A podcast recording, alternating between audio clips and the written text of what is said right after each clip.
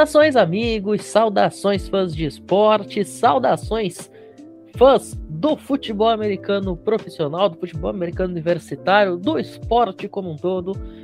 Hoje, sexta-feira, 15 de abril, feriado, estamos chegando hoje para continuar nossa série sobre jogadores que vão estar aí no draft da NFL.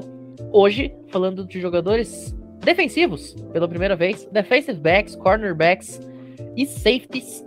Vamos falar aí sobre 10 jogadores que estão entre os principais DBs desta classe e prever aí o que a gente pode esperar destes caras na NFL. Hoje a gente está com mesa cheia, repleto aí de gente para fazer as nossas análises. Então já vou dar meu muitíssimo boa noite especial pro Nicolas Teros de volta aí depois de um bom tempo, né, Nick? Sem participar aqui com a gente, bem-vindo de volta ao College Cast. Opa, boa noite. Tava sumido, né? Mas sempre aparece aí, dá o ar da graça. É isso. Quem é vivo sempre aparece. E quem é vivo e também tá sempre aparecendo por aqui é o Luiz Gustavo, Luizão. Mais uma vez, seja muito bem-vindo ao College Cast também. Ele que é presença no programazinho também. Boa noite, Pim. Boa noite, André. Boa noite, Nicolas, e seja bem-vindo de volta ao College Cast. Também quero desejar uma boa noite a todos os outros que estão juntos com a gente nessa mesa redonda. E eu também vou desejar uma boa noite para todas as pessoas que estão ouvindo essa edição do College Cast. Continuando aqui as apresentações, André Lima, mais uma vez de volta, DM do Piadas NFL, membro aí do time de transmissões do Cover Football. Que bom ter você aqui com a gente para falar exatamente de jogadores que são seus companheiros no esporte, né, André? Você que também é um defensive back aí pelos campos do Brasil.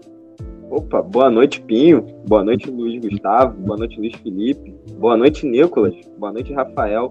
E boa noite, boa tarde, bom dia, boa madrugada a quem está nos ouvindo, né?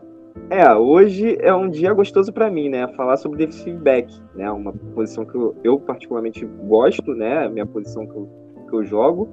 E vai ser legal analisar essa galera aí que tá indo pra NFL. Perfeito, você já deu a deixa aí. Boa noite, Luiz Felipe Amorim, de volta. Nosso analista master aqui no, no Cover Football, o cara que passa 10 horas por dia assistindo videotape. Muito bem-vindo de volta ao College Cast. Boa noite, boa madrugada, bom dia, boa tarde, não importa o horário, caro ouvinte. Sempre dê essa moral pra gente, sempre nos ouça, que é maravilhoso. Eu agradeço muito ao Pinho por ter falado isso, mas estou longe de ser um grande analista, porém, realmente eu gosto de fazer análise, assistir alguns tapes, então faço isso com muita vontade, com muito gosto e pegando um pouco do gancho aqui antes de cumprimentar todo mundo, eu sou que nem o André. Como eu joguei flag já, joguei na defesa, eu gosto muito de defesa de maneira geral e foi um prazer poder analisar defensive backs. E aproveitando, né, uma boa noite ao André, uma boa noite ao Gustavo, uma boa noite ao Nicolas e ao Rafa. Fora você, né, Pim, que já mora aqui no coração. Que delícia de ouvir isso. E para fechar a mesa de hoje, uma mesa extremamente recheada. Aliás, que mesa sensacional que a gente vai ter hoje, né? Rafael Menoncin, mais uma vez de volta aqui com a gente. Muitíssimo boa noite também. Fala, Pinho. Eu que agradeço novamente pela oportunidade de estar aqui com vocês. E vamos aqui, né? Analisar os defensive backs, jogador de defesa importante. Pode ajudar a revigorar a defesa de algumas franquias da NFL Agradecer a presença do Nicolas, do Luiz, do Luiz Felipe, do André. E vamos lá tentar fazer esse podcast. Muito bem. Já quero deixar aqui um recadinho. Quando este programa for ao ar, já vai ter acontecido a primeira semana da USFL, mas vale a pena deixar o comentário do mesmo jeito, porque vai ter jogos aí por várias semanas, né? Fiquem de olho aí no Cover Football, na cobertura total e exclusiva da USFL, o único canal de mídia aí do Brasil, que vai fazer transmissões, vai fazer é, análise em tempo real e ao vivo da United States Football League, aqui com. Inclusive, todos os membros da mesa de hoje estarão participando neste projeto, então fiquem de olho aí também. E agora, sem mais delongas, vamos começar a falar de prospecto.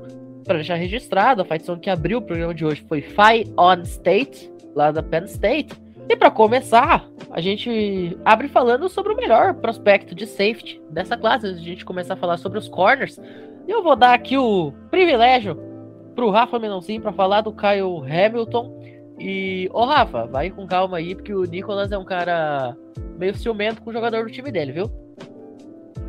É, então, né? É meio estranho um torcedor de USC Trojans falar de um jogador de Notre Dame, dado toda a rivalidade histórica que nós temos.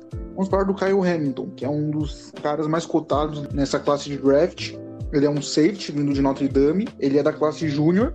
Ele é um jogador com, apesar de ser júnior, com muita experiência, digamos assim ele tem como uma das principais vantagens, ele tem uma massa muscular muito grande, é um jogador forte, é um cara com preparo físico excepcional, é um cara que dificilmente é, você vai ver ele se lesionando por pancadas ou por algum motivo mais, digamos que, fraco. Ele é um cara muito versátil para jogar em safety, ele consegue jogar em qualquer alinhamento, em qualquer posição um pouco mais diferente que o treinador ou coordenador defensivo desejar. Ele também foi bem elogiado dentro de Notre Dame pelo seu espírito é, competitivo. Ele é um cara muito focado, um cara inteligente, tem uma visão de jogo interessante, consegue obliterar os recebedores. Ele é um grande marcador, ele consegue cobrir alguns tie-ends, por exemplo. Se alguém precisa fazer pressão, mas ao mesmo tempo atrás de alguém que consiga segurar um tie-end, por exemplo, o Kyle Hamilton é uma excelente opção. Ele foi um dos melhores caras em tackle em 2021, ele raramente perdeu um tackle. Ele tem uma habilidade muito rápida de se recuperar, um cara muito físico. Apesar de todos esses pontos, ele tem pontos negativos. Por exemplo, ele, apesar do peso dele, pode acabar sendo um jogador lento, dependendo da situação. E aí ele pode ter algumas dificuldades em passes curtos. Tipo, ele é muito bom em profundidade e tudo, mas quando é um passe um pouco mais curto, ele pode acabar sofrendo um pouco. Mas para mim são detalhes que podem ser resolvidos tranquilamente. É um jogador que, claro, como todo jogador de college, precisa ser lapidado, mas chegar na NFL em pouco tempo ele deve se acostumar e deve com certeza ajudar alguma defesa que seja necessitada de um safety. Muito bem. Agora vamos passar a palavra pro cara que é acostumado a assistir o Kyle Hamilton, né, Nicolas? Torcedor lá do Notre Dame Fighting Irish.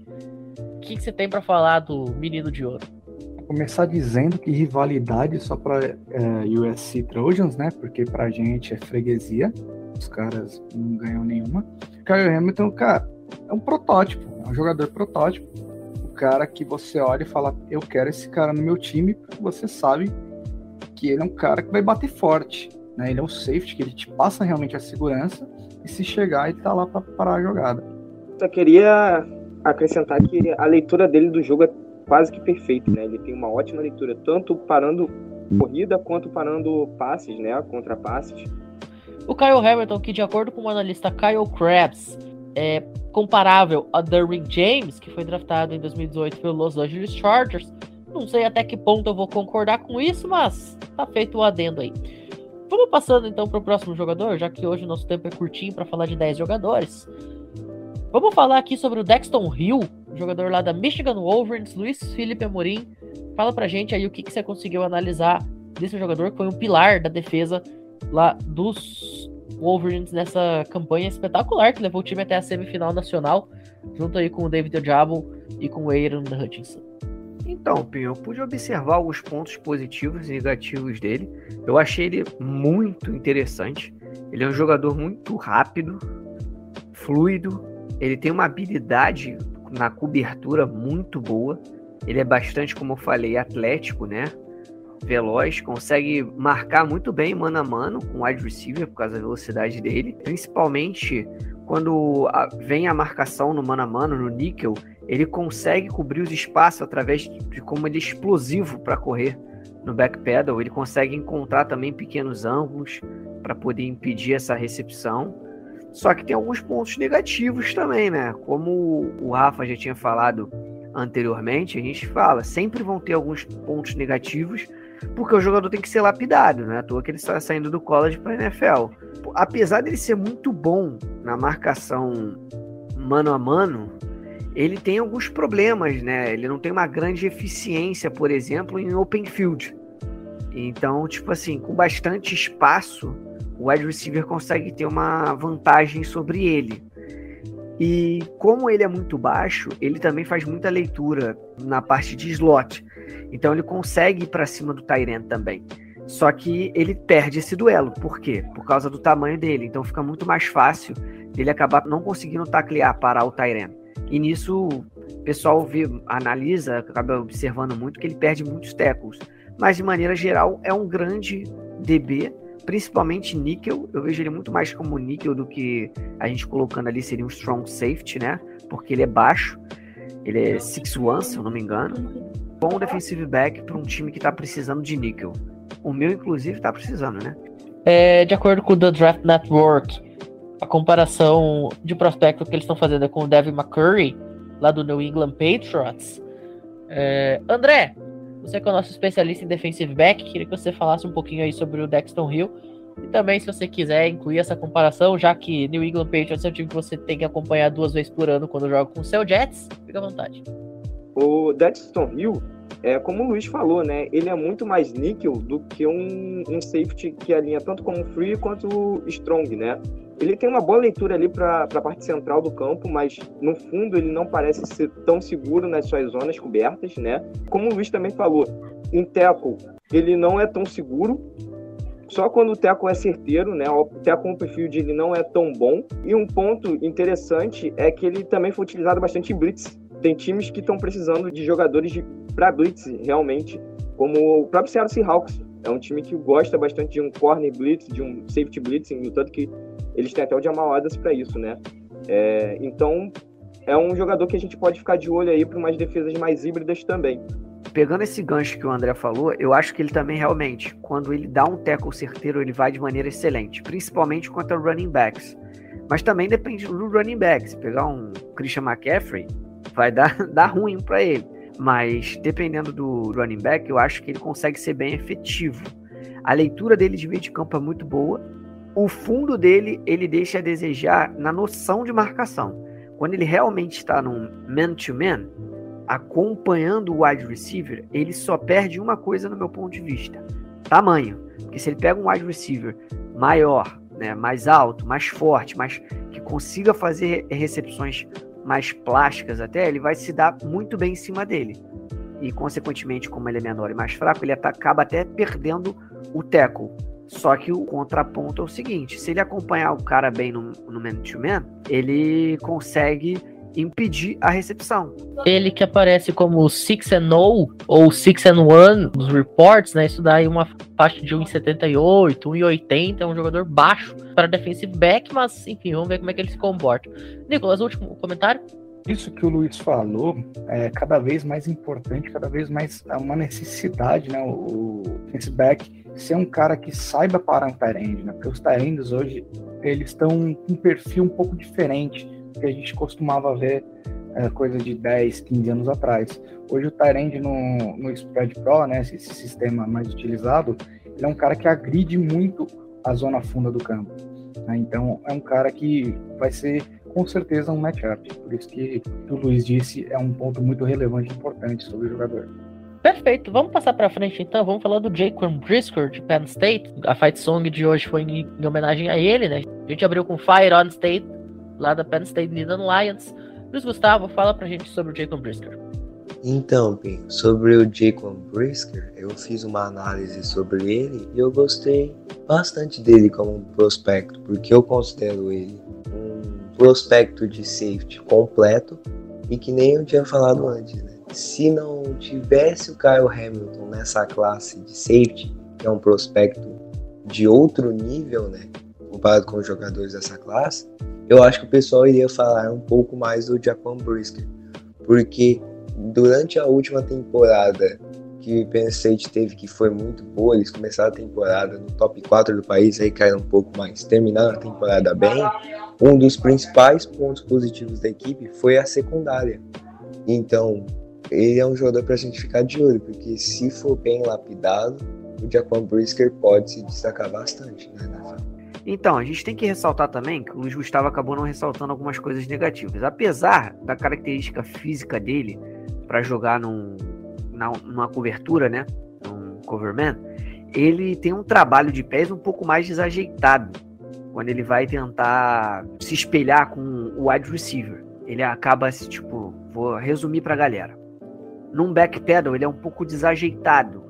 para chegar junto do wide receiver. Ele tem esse problema numa marcação man-to-man. -man mas ele é um jogador bastante interessante. Ele é o melhor defensor livre da classe depois do Kyle Hamilton. É, e ele é muito físico, eu gostei bastante dele. E é, como você falou, né? Ele é um líder em Penn State. De acordo com o Kyle Krabs, lá do Draft Network, ele tá colocando a comparação do Jacob Brisker com o Malcolm Jenkins, lá do New Orleans Saints. André, faz o seu comentário e já fala o que você achou dessa comparação também. Então, ele demora um pouco a, a, tomar as decisões, né? Ele é um cara que, assim, a jogada acontece e ele só espera realmente ter a certeza do que ele está vendo sobre o jogo, né? Fazendo a sua leitura para ele tomar a decisão. Em alguns momentos ele, inclusive, espera o recebedor ter a sua recepção para garantir o tackle, né? Ao invés de poder ir em cima já e defletar ou disputar essa bola. E isso também equivale para a corrida. Ele espera um pouco o, o running back ganhar sua lateral para ele poder alinhar e dar o teco, né? Principalmente porque parece que ele está querendo achar a angulação de teco. Outra coisa também é que ele foca muito na leitura em relação ao QB e não aos recebedores também. É importante ressaltar, um safety ele tem que ler o quarterback, mas ele também precisa observar qual recebedor que está indo para o fundo para ele também acompanhar e, e, ajudar nessa cobertura. E ele basicamente para e fica esperando a leitura do quarterback em relação aos recebedores, né? Sobre a comparação, eu acho que forçou um pouco, tá? Tô contigo. Achei que forçou e eu vou além. Eu achei que forçou foi bastante, não foi nem pouco, não. Bom, pra gente fechar então esse assunto de safeties e poder passar pros cornerbacks, Lewis Sign lá da Georgia Bulldogs. Rafael Menoncin, fala pra gente o que você conseguiu avaliar desse jogador. Então, Pinho, vamos falar sobre o Leo Sain. Ele, assim como o Kyle Hamilton, é um júnior. Ele foi um jogador importante na defesa campeã nacional de, da Georgia Bulldogs. Foi um dos jogadores que foram chaves para o título nacional. E ele é considerado um dos pilares dessa defesa. Ele é um jogador agressivo, que acaba proporcionando algumas colisões meio pesadas com os outros jogadores.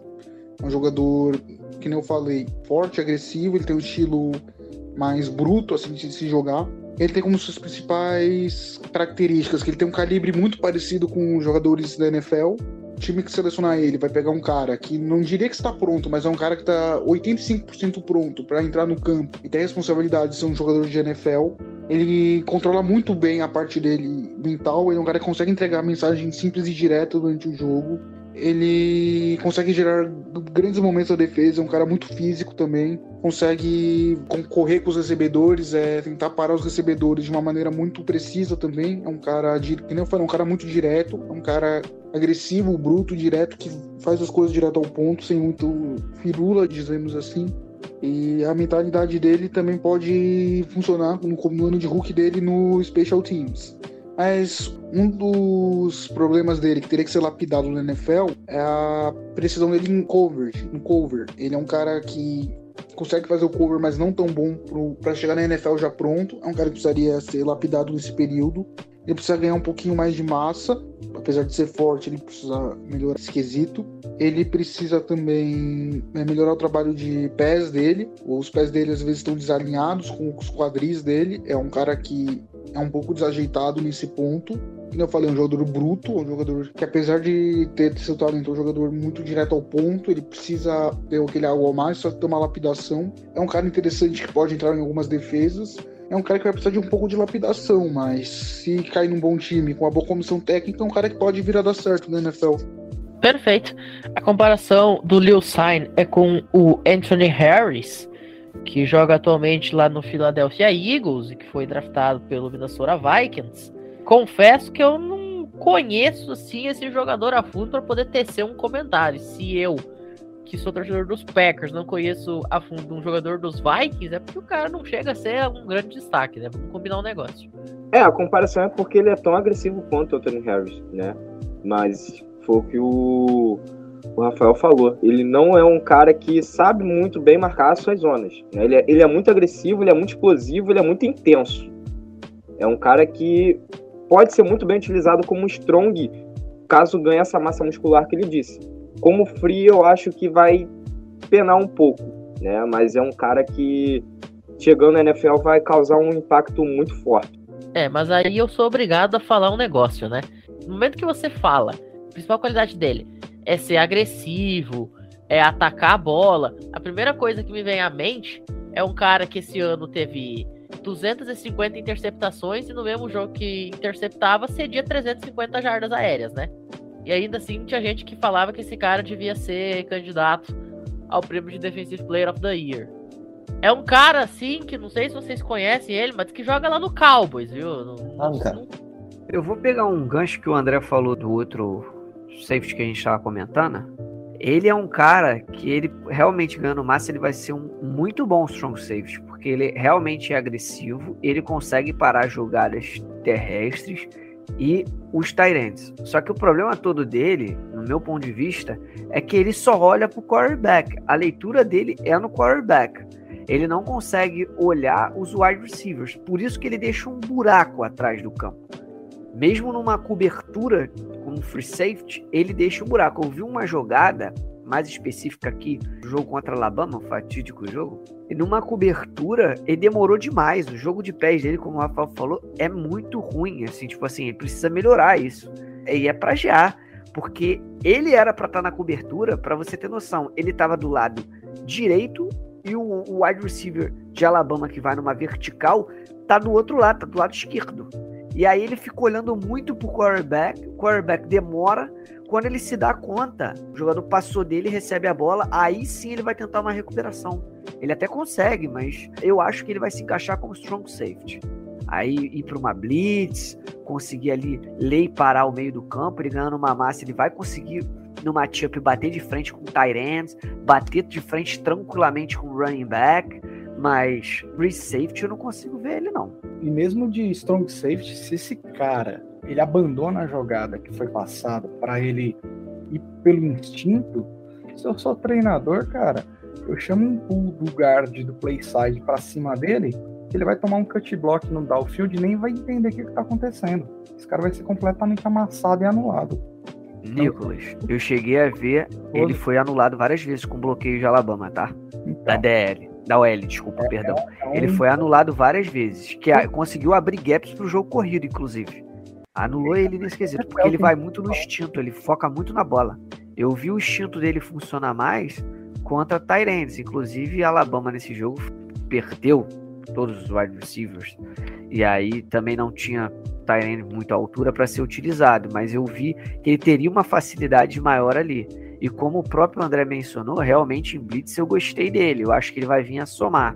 Só que ele parar com esse instinto assassino de só visar a bola e o tackle, o hit, nem o tackle, o hit, ele pode melhorar muito. Se ele seguir o, o como o Nicolas falou, o programa, né, a jogada em si.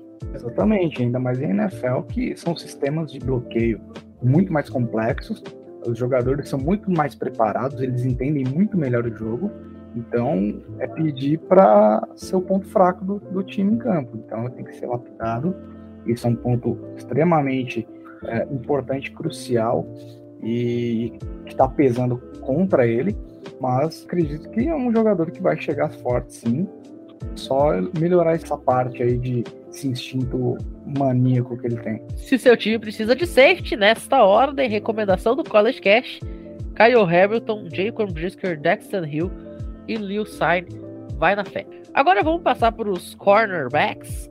Vamos falar aqui dos jogadores que jogam lá no fundo do campo junto com os safeties, né, o André? E já vamos abrir com você, Derek Stingley Jr., LSU, cara que é cotado para ser o primeiro corner a sair nesta classe e no meu mock eu coloquei ele saindo pro teu time. É, então, tem um porte ideal para NFL, um corner da NFL. Ele possui uma boa velocidade, tem um- uma altura ideal, tá? É um cara que também tem bastante massa muscular, então tá tranquilo. O time que draftar ele tá bem. Ele também tem um ótimo tempo de reação, uma ótima mudança de direção, um trabalho de quadris e um footwork excelente, mesmo com as lesões, né? O problema tá no que eu vou falar daqui a pouco. Sobre o jogo dele ainda, ele sempre tá com os olhos na bola e sempre também na cintura do adversário no início da jogada. Ele não vem de se é uma cobertura man ou se é uma cobertura em zona, né? Ele sempre tá ali no matchup, olhando para o seu recebedor. Depois que o seu recebedor ele faz o release, que ele solta para zona ou para main, né? Como ele já foi também um wide receiver, ele tem um ótimo catch e pode jogar tanto de safety quanto de nickel, se for necessário, dependendo de uma formação mais híbrida. E aí vem o problema que é o que todos dizem que alguns mocks derrubaram ele, que foi o, as lesões, né, o histórico de lesões que ele teve e a cirurgia que ele teve recentemente também, mas já fez já o Pro Day, né, e o que se espera é que ele saia no primeiro dia como uma primeira escolha de entre os corners. Perfeito. A análise aqui que eu vi do Draft Network, feita pelo Keith Sanchez, coloca ele como um, um jogador comparável ao Stephen Gilmore, que por sinal, hoje, data da gravação, assinou com o Indianapolis Colts, né? Um jogador que foi Defensive Player of the Year. Tá com crédito moleque, hein? Ser comparado com o Stephen Gilmore. Concordo, estou de acordo. Ele tem um, um porte bem parecido do, do Gilmore, no tanto que, por isso que eu falei, ele pode jogar tanto de nickel quanto de safety. Ele é um cornerback que já vem preparado para a NFL tem essa dúvida em, relação ao histórico de lesões, né, e a, e a cirurgia, mas se ele não, não apresentar nenhum tipo de problema, ele pode muito bem ser utilizado nessas posições híbridas também. Pelo que eu vi aqui, ele tem um pequeno probleminha, né, André? Quando ele tá jogando de níquel, ele sempre escolhe se ele vai em cima do wide receiver que ele tá marcando ou se ele fica só com um contato, né, para retardar o wide receiver, focando no QB. Eu acho que ele poderia ter essa tomada de decisão um pouquinho mais rápido, mas eu gostei do, do, que você falou no quesito de free safety. Ele com um campo mais aberto, uma visão mais ampla, ele consegue ter uma leitura muito boa assim do campo. Não estou falando que ele é ruim níquel, hein, gente? Pelo contrário, muito bom. O footwork dele realmente é refinado. Só que eu acho que ele tem que ter uma tomada de decisão um pouco melhor. Ele foca somente em um e vai. Entendeu? Eu acho que ele poderia ser um pouco mais rápido.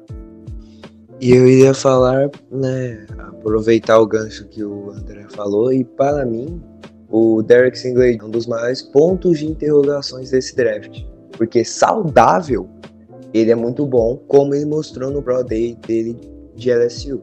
Mas com todas essas questões de lesões que ele sofreu nos últimos anos, eu vi alguns mock drafts colocando ele atrás até do Sauce Gardner, que a gente vai falar dele posteriormente no podcast. É verdade. Muito bom ponto, hein? Muito bem lembrado. Tem essa disputa entre o Ahmad Gardner e o Derek Stingley Jr. pela primeira posição de corner, né, nesse draft. O Andrew Booth Jr. acabou ficando bem para trás, que era um cara que antes da temporada também se falava que podia brigar aí para ser o CB1 da classe.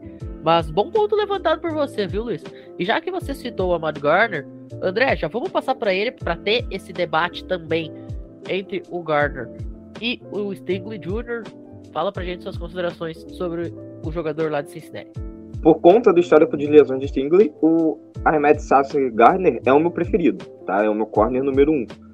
E por que ele é o meu corner número um? Ele é um cornerback muito rápido, muito rápido mesmo. Ele só não tem tanta massa muscular, tanto físico quanto o Stingley, né? Mas isso é algo que dá para ser substituído pela velocidade e pela angulação de tackle que ele tem. Ele é um corner que teve 40 tackles na temporada, 5 tackles for loss, 3 sacks, é muito, sabe? Para um cornerback do padrão dele, do estilo dele, é muito, né? E ele foi utilizado em blitz porque ele tem sack. Então, assim, ele sabe utilizar bem da sua velocidade e tem um ótimo trabalho de quadris que é um, um ponto a seu favor, né? Outro ponto que eu gostei muito do Garner, mais do que o Stingley, é que ele espelha muito bem os cortes de direção de seus recebedores, quando ele está em marcação homem a homem, ou numa cover 3, que é quando o recebedor ele marca o fundo e aí ajuda o safety nessa marcação no fundo.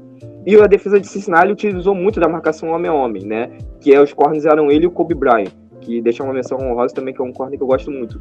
Mas em relação a isso, ele sempre espelhava muito bem e anulava os seus recebedores. Ele também tem um ótimo trabalho em press, principalmente com os bumps. Por mais que ele não seja um cornerback muito forte fisicamente, ele tem um, um bump quase que certeiro. É, não sei se isso vai ser também bom na NFL para ele, porque os wides da NFL são bem mais fortes e tem o release bem mais rápido, né? Mas comparado aos wides do college, ele foi muito bem.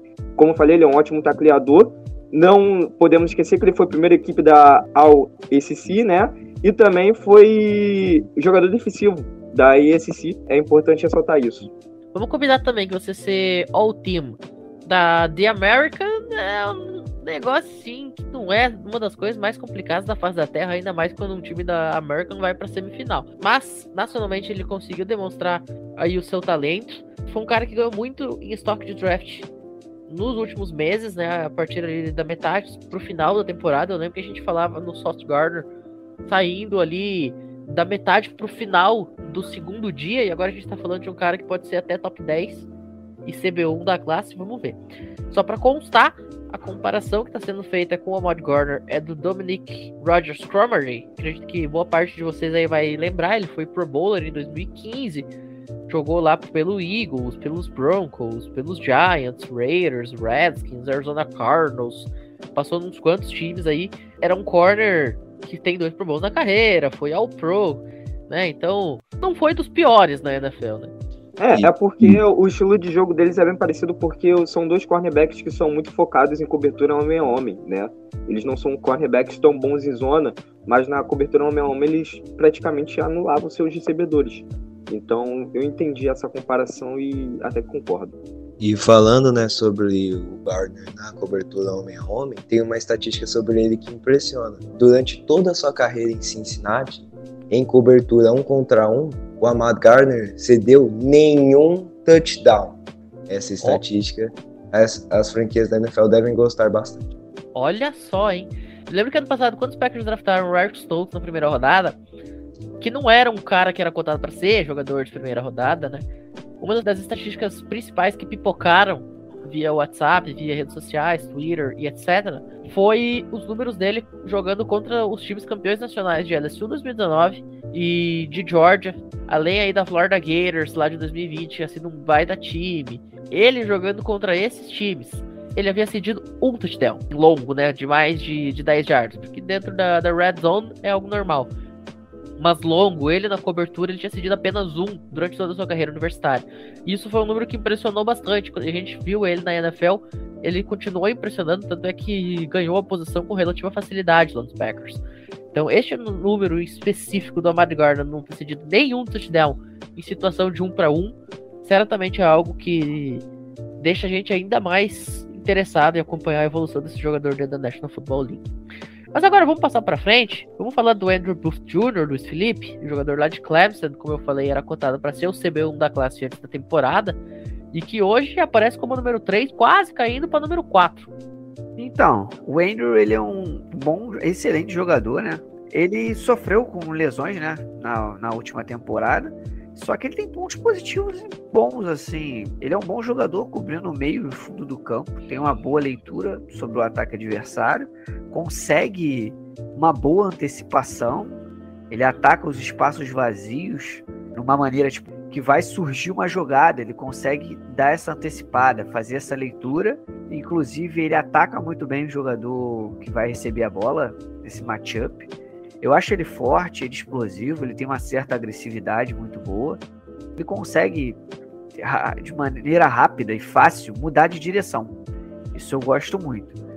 Mas apesar dele ser muito bom nessa, nesse matchup, né, de, nessa agressividade de tentar tirar a bola do adversário, na última temporada ele já não foi tão eficiente em defletar passe. Aí ele conseguiu ser um pouco inconstante nesse quesito. Ele perde muitos tackles, ele tem algumas tomadas de decisões ruins na parte de cobertura, que ele precisa refinar um pouco mais essa técnica para se tornar mais consistente. Mas de maneira geral, é um muito bom jogador. Eu gostei dele. Só que eu acho ele que ele precisa ganhar massa magra, entendeu? Ele precisa ganhar uma massa magra melhor. Ele é bem esguio, assim.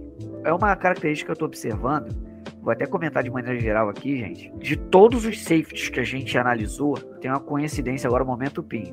Todos têm 6-1.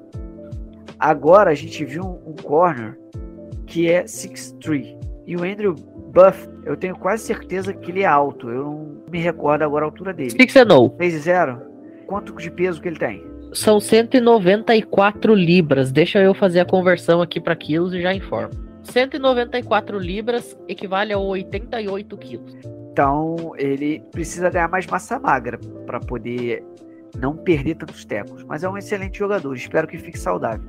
O Andrew Booth Jr., que está sendo comparado ao Jerry Alexander, já que a gente falou aí de cornerback do Packers, né? Mais um lá do time de Green Bay.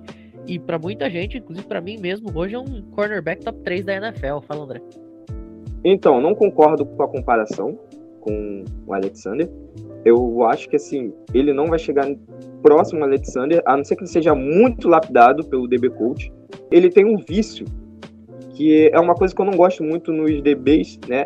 Que ele já demonstra qual vai ser a chamada defensiva, se vai ser um, em cobertura ou se vai ser em main, né? Ele já, ou se for em main, ele já fica já olhando para o recebedor, né? Para a cintura do recebedor antes do snap. Se for em uma cobertura em zona, ele alinha o peito diretamente para o quarterback, espera quando sai o snap, ele fica fazendo a leitura no quarterback. Ele não faz uma leitura no wide receiver. E aí ele tenta encurralar o wide receiver na lateral do campo, na sideline. Mas se o wide receiver for mais rápido do que ele, ele perde e vai tomar esse passe. Tá? Então é algo que eu acho que ele vai ter que consertar muito, vai ter que ter, um trabalho muito forte do DB Coach que for draftar ele na NFL.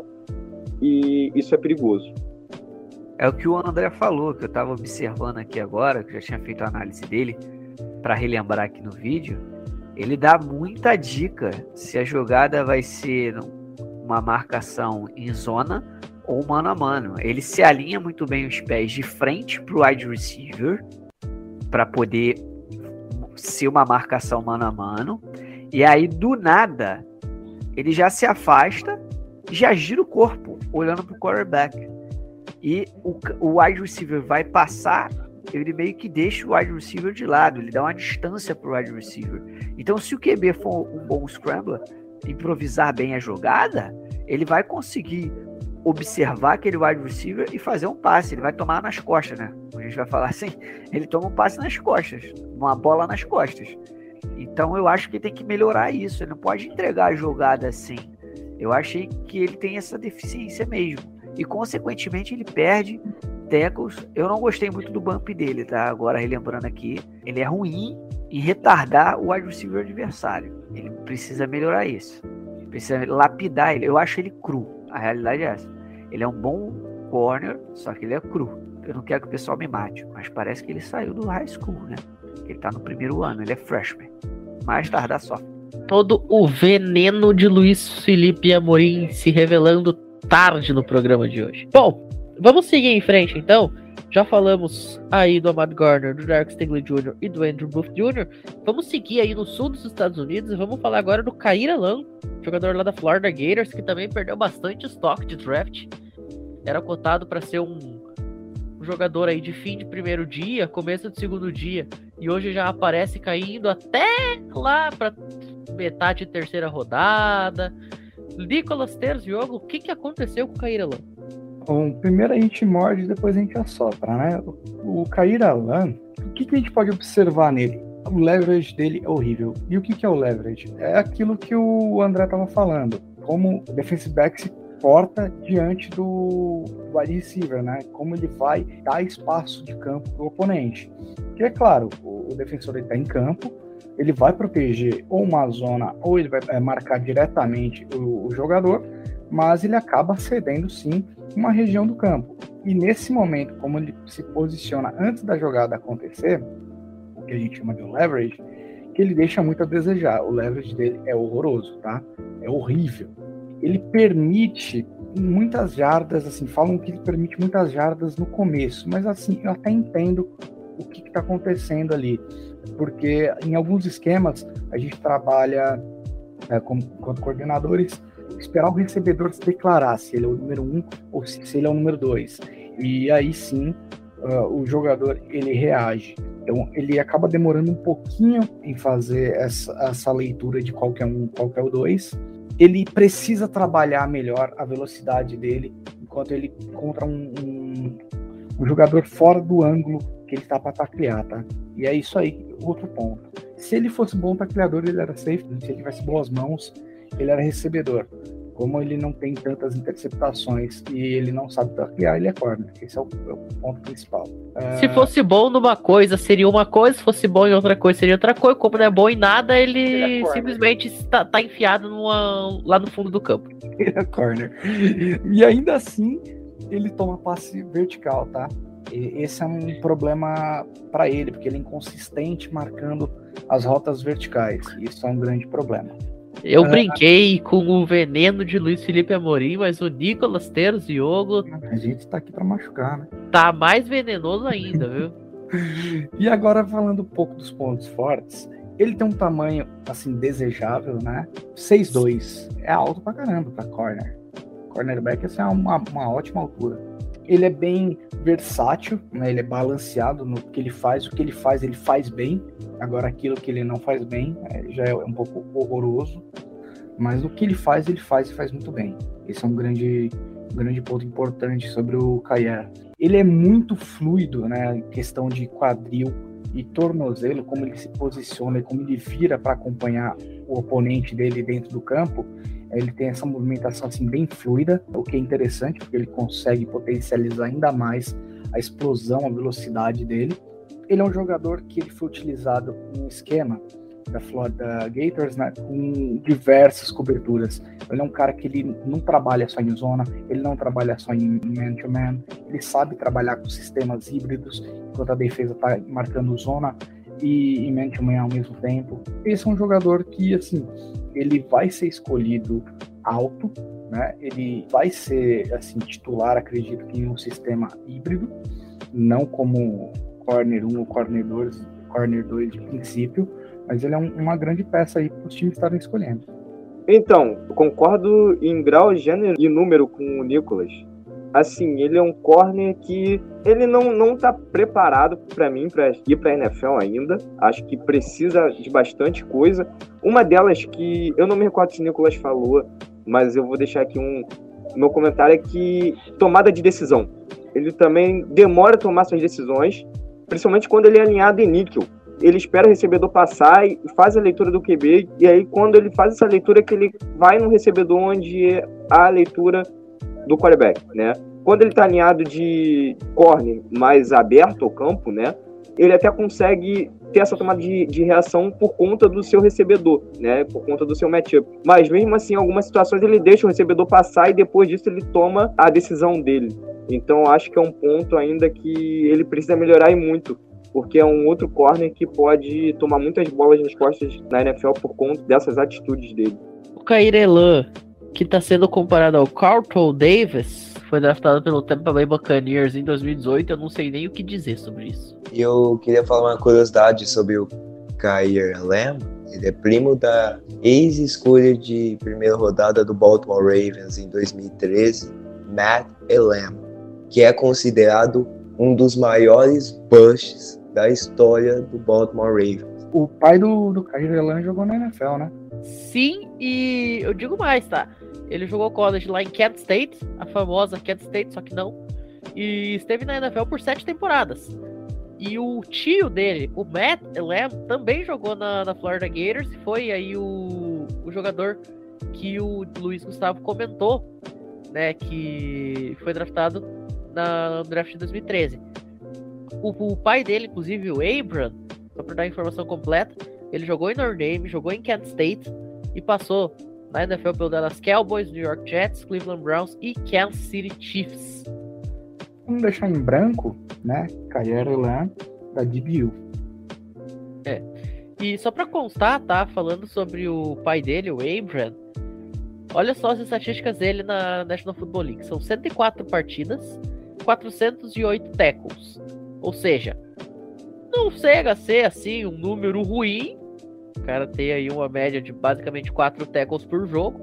São 5 sacks e 3 interceptações. Uma carreira aí que durou 7 temporadas. Mediano, né, Pim? Jogador mediano. Jogador ok.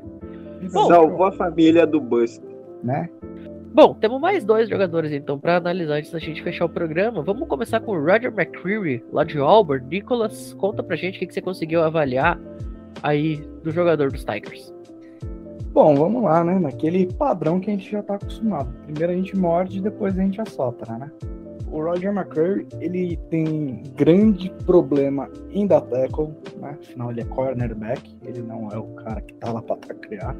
Mas se o time precisar dele para taclear, meu amigo, melhor não precisar. Ele é um pouquinho baixo comparado aos jogadores desejados para a posição. Ele tem a altura de 5'11". Ele precisa melhorar muito os pés dele. O pé dele é muito inquieto, ele vira muito rápido o quadril, então isso torna ele suscetível a tomar um double move aí, tomar um, uma rota combinada ou uma rota de opção, porque ele toma a decisão antes do recebedor e isso, meu amigo, é fatal. O cara, ele virou o quadril, o jogador fez uma hit, acabou com ele. É isso, fez uma hit golzinho ali, acabou com ele. Ele precisa melhorar também o olho, porque ele fica olhando fixamente assim o que ele vai fazer. Quando é, é man to man, ele fica de olho no, no recebedor. Quando ele tá em zona, ele fica muito vidrado no quarterback. Tudo bem que isso é o correto, mas você não precisa ser tão focado assim. Você tem que observar outros detalhes dentro de campo enquanto jogador. E esse é um, um probleminha com ele aí. Ele permite uma separação muito grande também, por causa disso, né? De ficar muito vidrado, de ter o pé, de tomar a decisão antes do jogador oponente estar do outro lado. Então, ele permite uma separação, mas por outro lado, ele tem um, uma grande recuperação. Ele é um cara que ele consegue sufocar o, o, recebedor em todo momento do campo, né? No vertical, assim, ele consegue acompanhar o jogador. O jogador, receiver fala, ah, eu sou liso. Ele falou, eu também. Igual uma, uma lixa grão 150. Ele vai colar no cara e vai esfolar ele. Não vai deixar ele jogar em paz. Ele é um cara que ele pressiona muito bem na scrimmage. Ele é um, um jogador muito mais físico do que o Caio né? Sendo bem sincero, ele tem todo potencial para colocar um recebedor de bunda no chão quando a jogada for começar. E isso é maravilhoso, cara. Você que prefere ser um cornerback que, pega, intercepta uma bola ou botar um cara de bunda no chão e ficar olhando para ele e aí, amigão? Não vai jogar não? Com certeza é muito mais interessante você derrubar o amiguinho, né? Isso é evidente. Sem fazer falta, né? Que esse é um grande muito importante. É, até porque hoje em dia é tudo interferência de passe. Exatamente. Só para constar, a comparação que tem aí com o Roger McCreary é do Jonathan Lee Joseph. Ele que jogou no Cincinnati Bengals, também no Tennessee Titans, nos Texans, no Cardinals. É um jogador que está aposentado. Ele que foi duas vezes Pro Bowler, foi duas vezes jogador escolhido para o segundo time do All Pro. Teve uma carreira bem legal na, na NFL aí, com 787 tackles, 8 fumbles forçados, 6 fumbles recuperados. 200 passes defletados, 32 interceptações, 8 touchdowns defensivos. Só que se você falou que o cara não sabe taclear, você vai lá e compara com um cara que teve quase 800 tackles, tem coisa errada, né? Então, o McCreary, ele ponto muito forte dele é marcação individual. Em zona ele deixa um pouquinho a desejar, mas individual ele é aquele igual chulé que vai grudar e não vai te largar mais. Né? Se você deixar ele grudar. Tem aquele ponto que eu falei, que ele toma a decisão antes do recebedor e isso é um jogo muito perigoso, né? E eu iria complementar, né? Porque ele ter se destacado em Auburn contra os outros times da SEC deve ter aumentado a projeção dele para o draft, né? Porque a gente sabe que tem um hype sobre a SEC para o draft da NFL. Eles valorizam mais a SEC do que as outras conferências, então isso deve ter ajudado na projeção do McCreary. É, mas quando se trata de jogador da SEC, de defesa da SEC especialmente, né? Ainda mais esquadrão antiaéreo, como é um cornerback e um safety, é justificável, porque geralmente os melhores ataques eles são da SEC, né? LSU sempre Sim. vem forte, Florida muitas vezes monta times muito fortes no ataque aéreo, Alabama vem se fortalecendo, tendo aí quarterbacks que são muito bons, coisa que não era o normal do programa. É, a própria Georgia, atual campeã nacional, com um ataque formidável. Então, assim, neste caso, até que dá pra gente passar um pano aí pros caras colocar jogador da SEC acima dos demais. Acho que o único jogador da SEC que não teve esse hype nele foi o Michael Sam. E o cara foi um absurdo lá em Missouri. Mas a gente é. sabe por causa de preconceito. Sim. Eu tava vendo um vídeo aqui de um matchup dele. É igual o Nicolas falou mesmo, ele é um carrapato. Inclusive, o matchup dele aqui foi num jogo bem complicado pra gente, pra quem não sabe, eu sou torcedor de Alabama, contra o John Match, que a gente vai falar depois, né? No programa de wide receiver. Ele anulou, basicamente. Só que ele tem realmente esse problema. Ele chega bastante atrasado. É, ele tem uma recuperação muito boa, mas ele dá muito espaço. Quando ele deu espaço, o match fez um estrago em cima dele. Mas quando ele ficou grudado ali em cima dele, ele não fez absolutamente nada. Que inclusive foi boa parte do jogo, o jogo praticamente inteiro.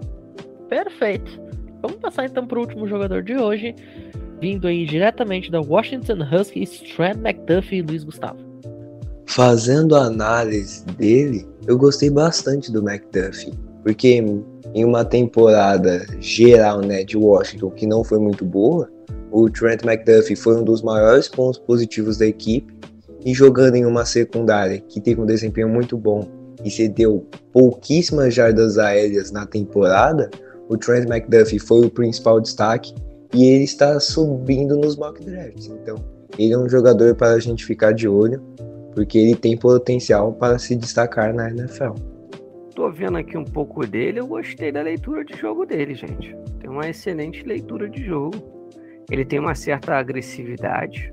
Tackle dele que vai muito no hit, né?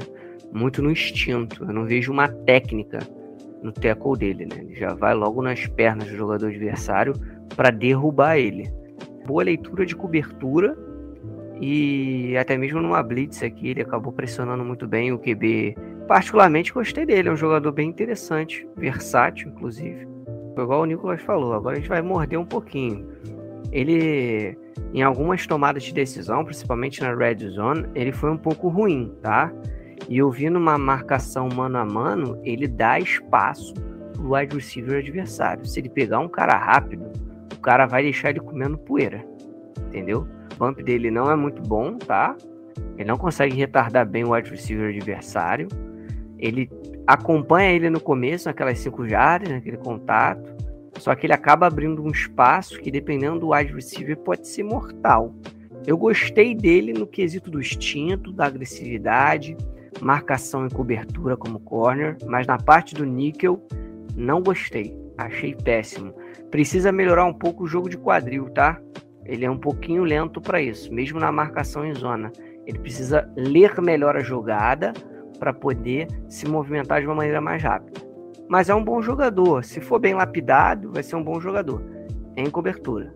Em zona, não vejo uma projeção assim, não. Muito bem a comparação que a gente tem aqui com o Fred McDuffie, feita pelo Draft Network, é com o Byron Murphy, lá do Arizona Cardinals. André, você que é o nosso grande crítico de comparações, quer botar um ponto nessa discussão aí? Byron Murphy, sério. Provavelmente eles estão comparando por conta do que o Luiz falou, né? É a agressividade dele, mas só isso. Em relação a jogo, falta muito arroz com feijão para chegar ao Murphy. Muito mesmo. Quando eu li isso aqui, quando eu botei os olhos nessa discussão do Murphy, eu sabia que o André ia pistolar. Por hoje a gente vai ficando por aqui. A gente quer agradecer aí a todo mundo que esteve presente: Nicolas, André, Luiz Felipe, Luiz Gustavo e o Rafa. A todo mundo que ouviu também, nosso muitíssimo obrigado. Logo mais aí tem programa falando sobre wide receivers, ainda tem programa falando sobre jogador de linha ofensiva, linha defensiva, a Ed. Tem muita coisa aqui no College Cash e no Cover Football nesse pré-draft que acontece aí a, daqui a 10 dias, basicamente, né? Falta menos de duas semanas pro Roger Goodell subir no palco e começar a dizer escolhas e, e jogadores terem seus telefones tocados. Cobertura completa aqui nos canais do Cover Football, nas plataformas de mídia do Cover Football. Mais uma vez, para todo mundo que ouviu a gente, nosso muitíssimo obrigado e até a próxima. Valeu!